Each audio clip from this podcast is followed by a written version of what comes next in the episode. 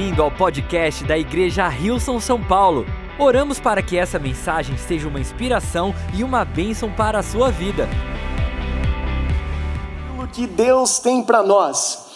Assim, quando você passa algum tempo com pessoas que têm algum tipo de fé, que creem em Deus de, um, de uma certa forma, quando você está passando por um momento difícil, elas dizem algumas frases que se tornam comuns e recorrentes. Uma delas eu quero, quero ouvir, se alguém já ouviu falar essa frase: Não se preocupe, Deus está no controle. Quem já ouviu essa frase? Assim, quando você perde um emprego, vem uma pessoa e fala assim: Não se preocupe, Deus está no controle.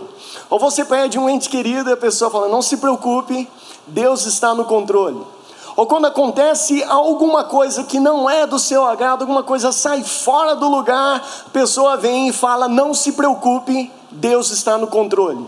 E hoje eu gostaria de compartilhar uma mensagem com o título: Não se preocupe, Deus está no controle. Então vamos orar para que Deus venha nos guiar e falar aos nossos corações. Pai, muito obrigado por esse tempo. É um grande privilégio poder estar na tua presença. Nós sabemos, Deus, que ao redor do mundo tantas pessoas gostariam de se reunir no formato que nós nos reunimos e não podem. Mas nós podemos e nós te agradecemos por essa grande oportunidade que nós temos de estar aqui e pedimos que o Senhor venha falar ao nosso coração. Essa é a nossa oração, é o nosso desejo, em nome de Jesus, e juntos dizemos Amém. Gente, quando a gente ouve alguém chegar para a gente falar assim: não se preocupe, Deus está no controle. Na situação geralmente que a gente está passando, não, não é um momento agradável de se ouvir isso. Falar assim: você não consegue me dar uma solução melhor para aquilo que eu estou passando então, simplesmente você quer resumir uma complexidade de tantas coisas e você diz: não se preocupe, Deus está no controle. Aí, quando a gente olha para a nossa situação, fala assim: mas o que, que, que, que essa pessoa quer dizer com não se preocupe, Deus está no controle, sendo que está tudo fora do lugar, a situação está complicadíssima. E eu, eu, eu espero que, pelos momentos que nós teremos juntos aqui durante essa mensagem, a gente possa refletir, pensar e, quem sabe, deixar ir profundo no nosso coração o que, que isso significa de que Deus está no controle, mesmo em meio a situações mais adversas. E para isso, para a gente ir um pouquinho numa jornada de tentar entender o que, que isso significa, é importante a gente começar a reparar algumas coisas na Bíblia, a forma de Deus agir, como Ele trabalha com o seu povo. Eu gostaria de começar com uma reflexão a respeito de como Deus cumpre suas promessas em meio às tensões. A Bíblia inclui mais de 8 mil promessas tem pessoas que dizem que são mais de 30 mil, não sei quem está fazendo as contas, mas aí tem muitas promessas na Bíblia, e todas essas promessas, quando Deus vai cumprir a sua promessa, parece que nada vem sem tensões e dramas. Quando você vê que Deus vai fazer alguma coisa, parece que tem tensão, tem drama, tem algo que vai acontecer, e Deus vai trabalhando esses detalhes. E nós vamos olhar para algumas passagens aqui de tensões e como Deus ia cumprindo sua promessa. Dentre essas mais de 8 mil promessas que existem na Bíblia e fica difícil a gente falar onde a gente começa. Tem tantas opções, de tanta coisa que a gente poderia falar para ver como Deus cumpre suas promessas em meio às tensões, mas eu achei interessante trazer o próprio Deus no meio dessa conversa e a gente ir lá para a circunstância do nascimento de Jesus. Muitas pessoas conhecem a história de que Maria e José já estavam em um relacionamento muito próximo, eles estavam comprometidos. E naquela época, esse comprometimento, né, a gente fala que pode parecer como um noivado, mas é um pouquinho mais do que isso. É como se Maria e José eles já tivessem ido ao cartório e assinado os papéis, feito a parte civil. Então era uma promessa, mas era mais ou menos uma coisa que já estava bem encaminhada e eles estavam aguardando a grande cerimônia. Uma coisa não era separada da outra, é como tudo acontecesse, tudo fazia parte do mesmo pacote. Então eles haviam iniciado o processo, mas ainda não havia tido essa cerimônia que concluía e eles estavam verdadeiramente prontos, casados, declarados casados. Então estavam nesse processo, mas num relacionamento muito próximo. E nesse relacionamento, de repente, vem um anjo fala com Maria, fala: Maria, você é agraciada, você é especial, Deus quer fazer algo na sua vida, e vem o Espírito Santo sobre Maria e ela concebe, ela fica grávida de Jesus Cristo através do Espírito Santo. A situação fica um pouquinho tensa, porque depois ela precisa contar para o seu noivo barra, barra marido, José, e vai contar para José: José, ele tem um coração muito bom. E ele fala assim: Poxa, no meio dessa situação, eu acho que ah, não está legal. Pode, pode, pode Deus fazer isso? Pode, mas essa história de grávida pelo Espírito Santo, eu acho que eu vou me divorciar dela em secreto, vou anular o casamento para que ela não corra nenhum risco, porque se isso acontece ah, e alguém descobre que ela está grávida, e ela fala assim: Eu estou grávida, não é de José, é do Espírito Santo, chance de ela ser apedrejada até a morte era muito grande. Então, nesse plano de Deus, daquilo que estava vindo, de Jesus Cristo ser gerado no corpo de Maria, tem todas essas tensões: e será que vai dar certo? E será que esse bebê vai nascer? Será que a integridade de Maria e José serão preservados? Em tudo isso que está acontecendo, a gente chega num ponto em Mateus capítulo 1, versículo versículos 22 e 23, que diz: Tudo isto aconteceu para que se cumprisse o que o Senhor dissera pelo profeta: A virgem ficará grávida e dará à luz um filho, e lhe chamarão Emanuel, que significa Deus conosco. Tudo isso aconteceu, todo esse drama aconteceu, tudo isso está acontecendo para que uma profecia se cumpra. Então as profecias começam a se cumprir em meio às tensões. Mas quando a gente vê a vida de Jesus e o caminhar do relacionamento de José e Maria, eles continuam em momentos de tensões, porque aí Herodes fica sabendo através de três magos que chegaram até ele e falaram assim: Você ficou sabendo do nascimento do rei dos judeus?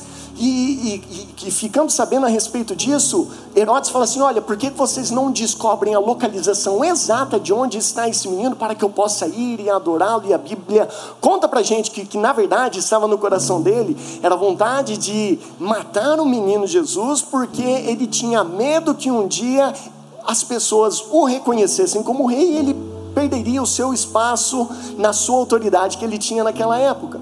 E aí o que acontece? No meio desse vai e vem, um anjo chega e vai trazer orientação para José e fala assim: José, Herodes está querendo matar o menino, fuja, vá para o Egito, vai para um outro local. E aí em Mateus capítulo 2, versículos 14 e 15 diz: Então ele se levantou, José se levantou, tomou o menino e sua mãe durante a noite e partiu para o Egito onde ficou até a morte de Herodes, e assim se cumpriu o que o Senhor tinha dito pelo profeta: Do Egito chamei o meu filho. E eu fico pensando assim a situação, como Deus cumpre uma promessa em meio às tensões. E, e, e, na cabeça de José, talvez José estava pensando assim: eu preciso fugir, a gente precisa ir para outro país, porque a gente precisa preservar a nossa vida. Enquanto na mente de José ele estava caminhando em uma direção, na verdade Deus estava conduzindo para o cumprimento de uma promessa. E aí as tensões continuam, porque aí depois um anjo aparece para José, depois de um tempo, e fala assim: Ó oh, José, aquele que queria matar o um menino já não está mais vivo, não tem problema nenhum. Herodes morreu, você pode voltar para Israel. E aí então José prepara junto com Maria para fazer esse retorno para Israel. E no meio do caminho eles ficam sabendo de algo, e está lá em Mateus capítulo 2, no versículo 22, que diz que José, ao ouvir que Arquelau estava reinando na Judéia em lugar do seu pai Herodes, teve medo de ir para lá.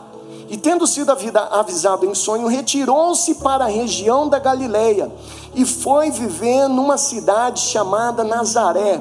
Assim cumpriu-se o que fora dito pelos profetas, ele será chamado Nazareno.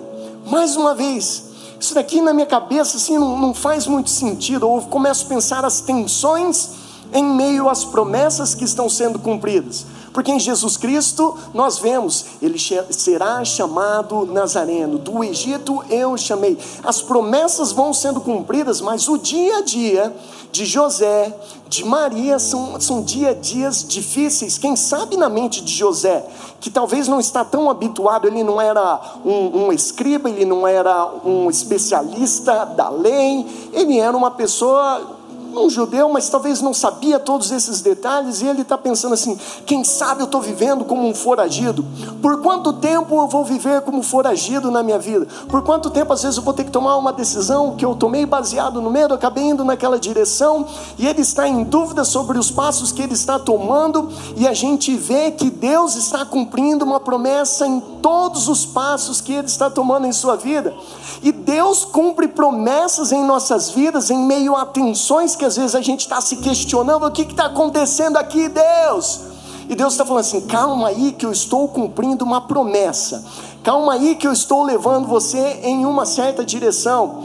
E todas as vezes que nós vemos no Evangelho de Mateus, quando diz assim: E assim se cumpriu o que o Senhor dissera pelo profeta, nós vemos um Deus que está no controle, um Deus que cuida de nós, um Deus que está vendo as circunstâncias das nossas vidas, e ele fala assim: apesar de todas as tensões, apesar de tudo aquilo que está acontecendo, eu continuo no controle dessa situação e eu consigo conduzir o meu povo na direção correta para que o bem possa acontecer na vida de cada um deles.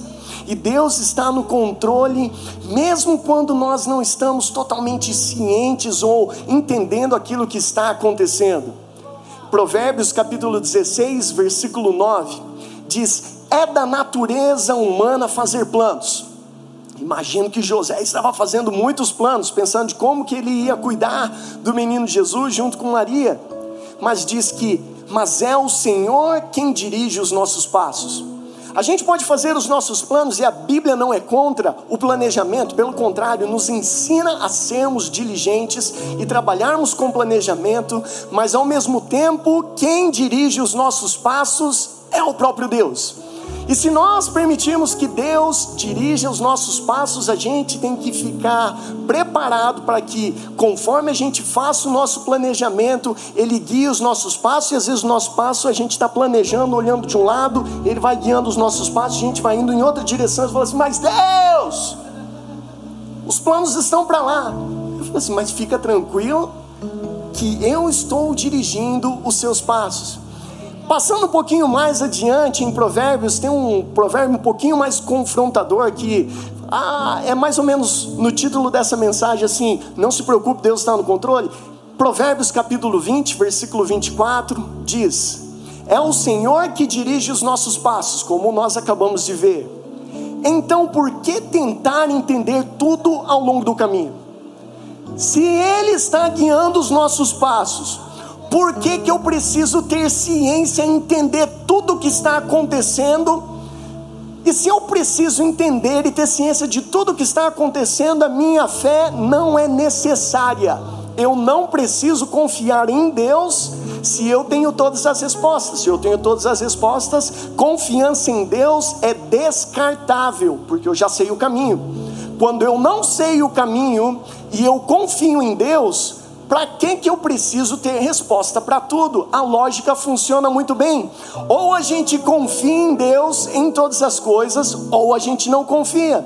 Ou a gente se preocupa em todas as coisas e nós estamos no controle, ou a gente não se preocupa com todas as coisas porque Deus está no controle. E a gente precisa parar para refletir que o fato de nós não percebermos Deus presente não significa que Ele está ausente. Se você não percebe alguém presente, assim, tem pessoas na minha família, lá dentro de casa, que às vezes está na cozinha, fazendo alguma coisa, na geladeira, ou quem sabe abriu um armário, e eu venho lá, parece que isso não sei, às vezes parece que eu tenho pé de veludo, quietinho. Aí eu falo, oi, a pessoa pá, dá um pulo como se não tivesse ninguém lá. Eu falei, faz cinco minutos que eu estou aqui. Mas você não fez nenhum barulho, não falou nada. Eu falei, ah, mas eu estava aqui. Não é porque você não percebeu a minha presença que eu estava ausente. E às vezes a gente não percebe a presença de Deus, mas isso não significa que Deus está ausente. Deus está mais presente em nossas vidas do que a gente pode imaginar. Eu, eu vou contar uma história que, para mim, quando isso aconteceu, assim, foi extraordinário. Mudou a minha vida com Deus. Em 2007 tive a oportunidade de me mudar para a Austrália, morei lá por aproximadamente 11 anos. E foi um tempo maravilhoso. Tem até uma amiga de longa data lá da Austrália que está visitando a gente aqui hoje. Muito bom ter ela com a gente. E, muitas histórias, muitas coisas aconteceram nesse tempo. E eu lembro que em 2007, mudando para lá, assim, a, a comunicação e métodos, os métodos de comunicação não eram tão avançados como nos dias de hoje. Então, esse negócio de você fazer chamada de vídeo o tempo todo, assim, você tinha que pagar bastante nos créditos do Skype se dava certo, e outra pessoa tinha que estar no computador também. Se não, você ficava com as ligações chamadas. É aquele negócio, gente. Tem, tem gente que não, não se lembra disso ou não sabe dessa história. Mas aquela época os celulares não tiravam foto. Assim, Hoje você tinha que levar, você quer registrar um momento saindo com os amigos, você tinha que levar uma câmera junto contigo. Não, não era esse negócio que só o celular era suficiente para tirar foto. E celular naquela época era completamente diferente. Um dos mais avançados da época era o BlackBerry. Quem lembra do BlackBerry? Gente, todo mundo está olhando assim, isso é, é. Ele era capaz até de responder e-mail. Tinha mais tecla no BlackBerry do que tem no seu computador. O negócio era cheio de teclas, assim, super avançado, impressionante. E eu lembro que nesses métodos de comunicação, se eu, se eu quisesse falar com a minha família, eu tinha que ter acesso a um telefone fixo ou a um orelhão. Quantos lembram do orelhão? Orelhão. Se você não sabe o que é orelhão, entra lá no Google, coloca orelhão, você vai ver o que eu não vou explicar, não vou entrar em detalhes. Mas aí a gente comprava um cartão, e aí eu ligava para um número, porque eu precisava ativar os créditos ativava os créditos, naquele número eu ligava para o número que eu queria conversar no Brasil para depois tocar num telefone fixo daqui. Esse negócio de ligar para celular dava para falar 30 segundos e acabava os créditos.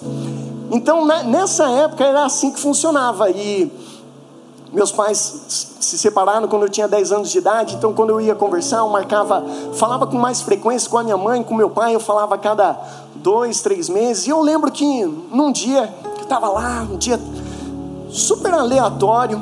Faziam aproximadamente dois ou três meses que eu já não falava com meu pai no telefone. Eu estava passando assim, eu lembro que eu estava indo em direção à cozinha, a cena é muito vívida para mim.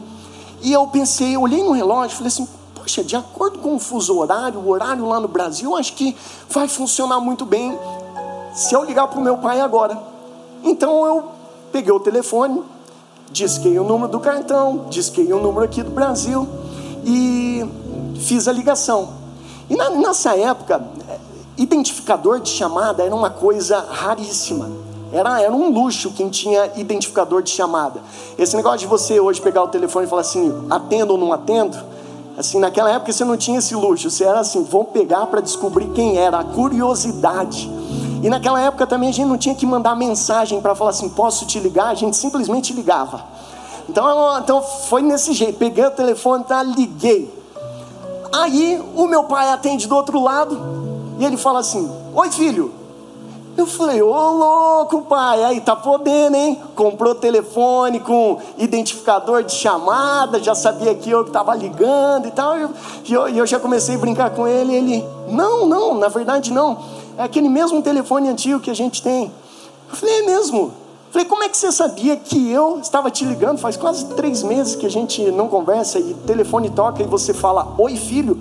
Essas são as primeiras palavras que você fala ao atender o telefone. E ele falou assim: é que algo aconteceu comigo.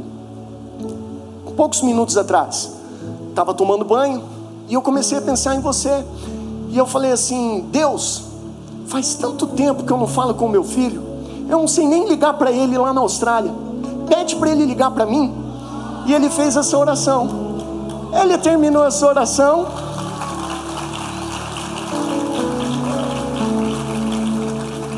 Ele falou assim: Eu terminei essa oração, fui para o quarto, me troquei.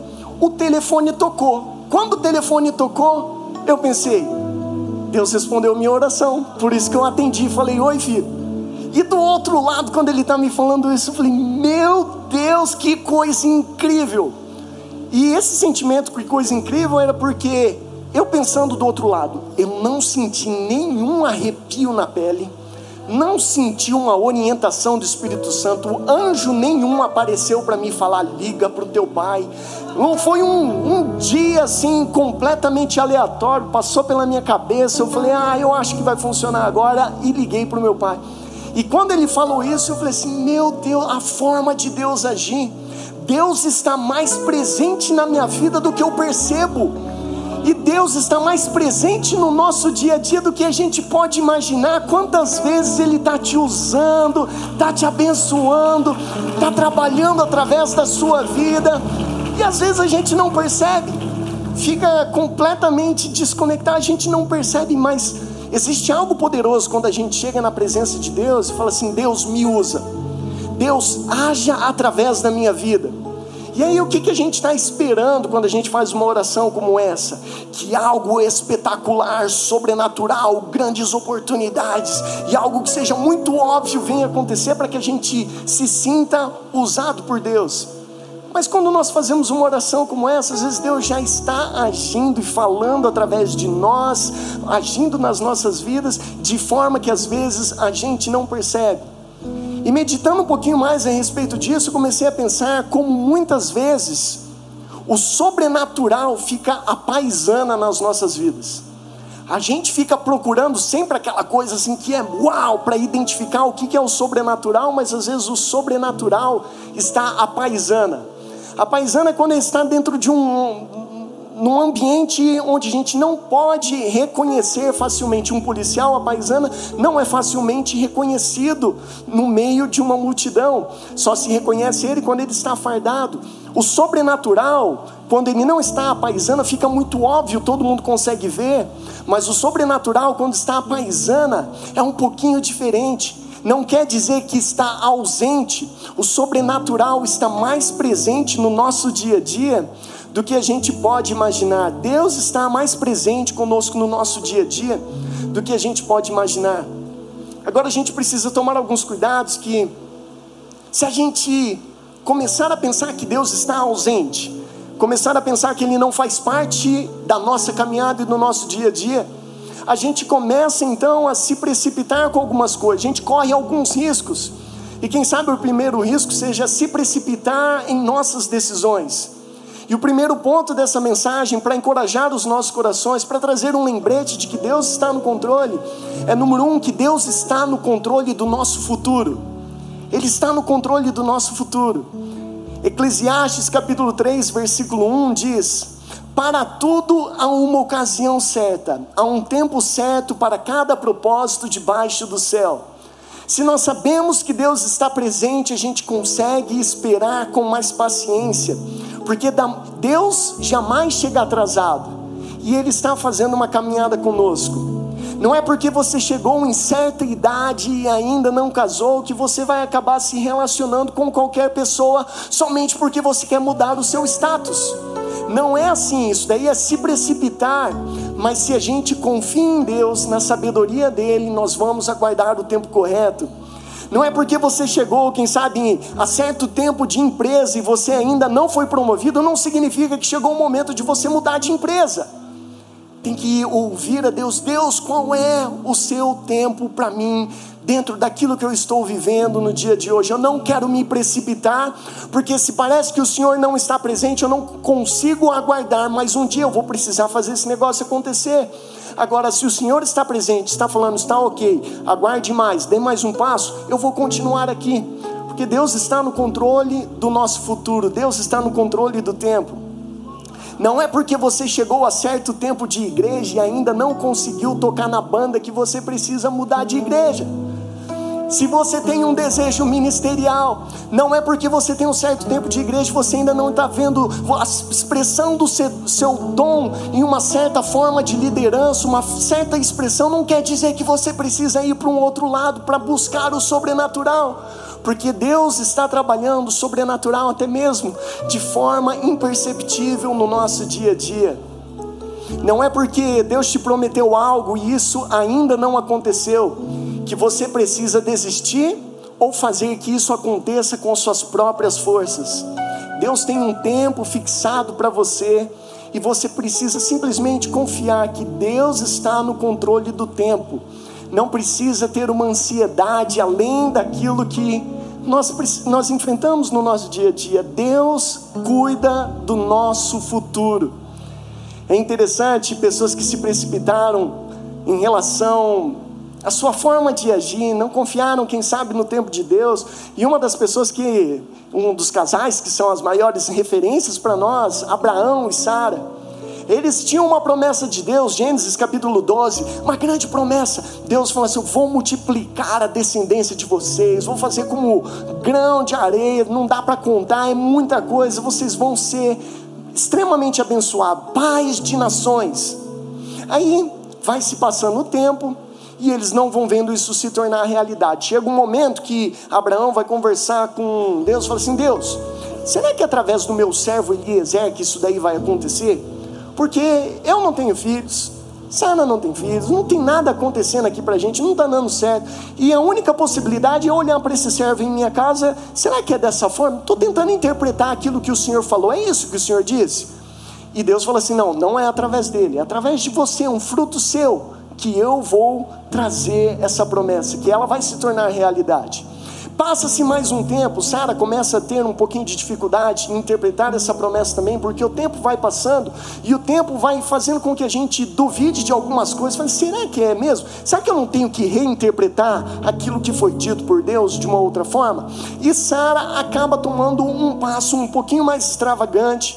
Em Gênesis capítulo 16, versículo 1 ao 4, diz: Ora, Sarai, mulher de Abrão, não lhe dera nenhum filho como tinha uma serva egípcia chamada Agar, disse a Abrão: Já que o Senhor me impediu de ter filhos, possua minha serva. E olha o que ela diz: Já que o Senhor me impediu de ter filhos. Ela está colocando em Deus que Deus estava, ao invés de permitir que ela se tornasse essa mulher, mãe de nações, que ela estava totalmente impedida por Deus de ter filhos. Aí ela diz: Talvez eu possa formar família por meio dela. Abrão atendeu a proposta de Sarai. Quando isso aconteceu, já fazia dez anos que Abrão, seu marido, vivia em Canaã. Foi nessa ocasião que Sarai, sua mulher, lhe entregou sua serva egípcia Agar. E aí, Agar engravidou, teve um filho e tudo tudo aconteceu, ficou uma situação complicadíssima lá na família de Abraão, junto com Sara, e fica, pode ficar, não pode ficar, expulsa, não expulsa, e Deus falando, vou cuidar, não vou cuidar, e Deus tentando lidar com a situação, foi complicadíssima e tem, tem vários problemas decorrentes dessa atitude de Abraão e Sara, mas aí chegando em Gênesis capítulo 21, versículos 1 e 2, 25 anos depois da promessa que Deus havia feito, diz assim: O Senhor foi bondoso com Sara, como lhe dissera, e fez por ela o que o Senhor prometera. Sara engravidou e deu um filho a Abraão em sua velhice, na época fixada por Deus em sua promessa. Ou seja, havia uma época já fixada por Deus para a realização dessa promessa.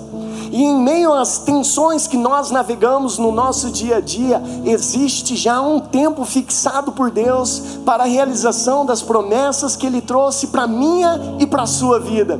E tudo que a gente precisa fazer é confiar e não achar que Deus está distante, mas que Ele continua presente. Mesmo que a gente não perceba a presença dEle, Ele não está ausente, Ele está com a gente em todo o processo.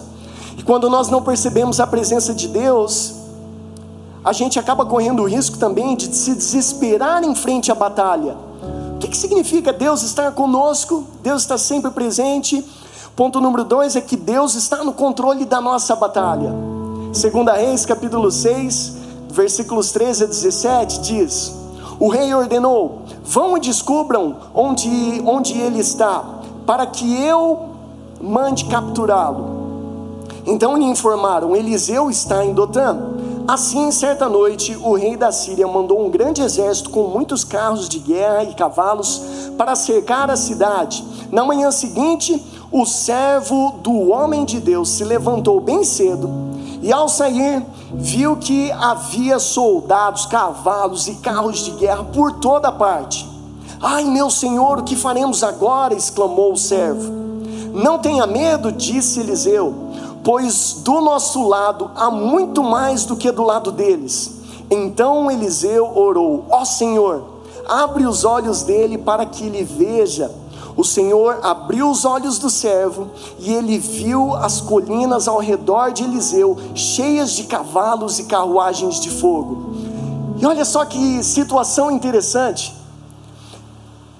O servo do homem de Deus, de Eliseu, ele estava presente e se se apresentou uma grande batalha, um grande exército, o rei da Síria, cercando completamente onde eles estavam por causa desse homem Eliseu. E eles estavam aqui naquela situação, e o servo começou a ficar desesperado: o que, que vai acontecer? Olha essa situação que nós estamos enfrentando.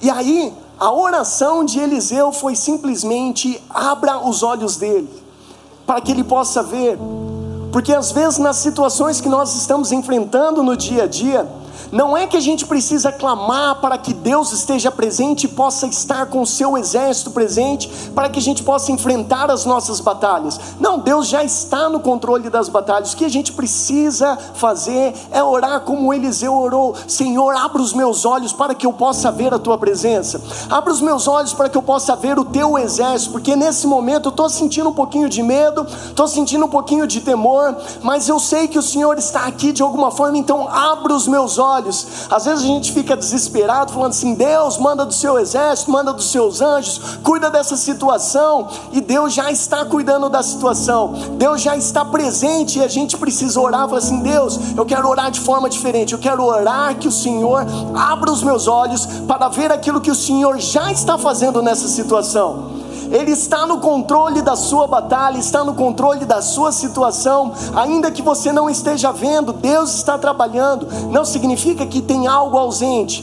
Uma pessoa com a cegueira, ela não consegue dizer quem está ao redor, a menos que haja um barulho, a menos que algo faça ela perceber que está ali, e às vezes a gente enfrenta uma cegueira espiritual no nosso dia a dia, achando que não há sobrenatural de Deus, achando que o mover de Deus está, quem sabe, em um outro lado, mas o que a gente precisa fazer é no nosso relacionamento com Deus, falar assim: Deus, eu não sou aquela pessoa que vai buscar o sobrenatural, ver onde o, o, sobrenatural está localizado geograficamente para que eu possa ir lá. Pelo contrário, eu vou pedir para que o Senhor abra os meus olhos, porque tudo que o Senhor faz é sobrenatural e no sobrenatural que o Senhor está realizando hoje na minha vida, eu quero fazer parte e eu quero ver.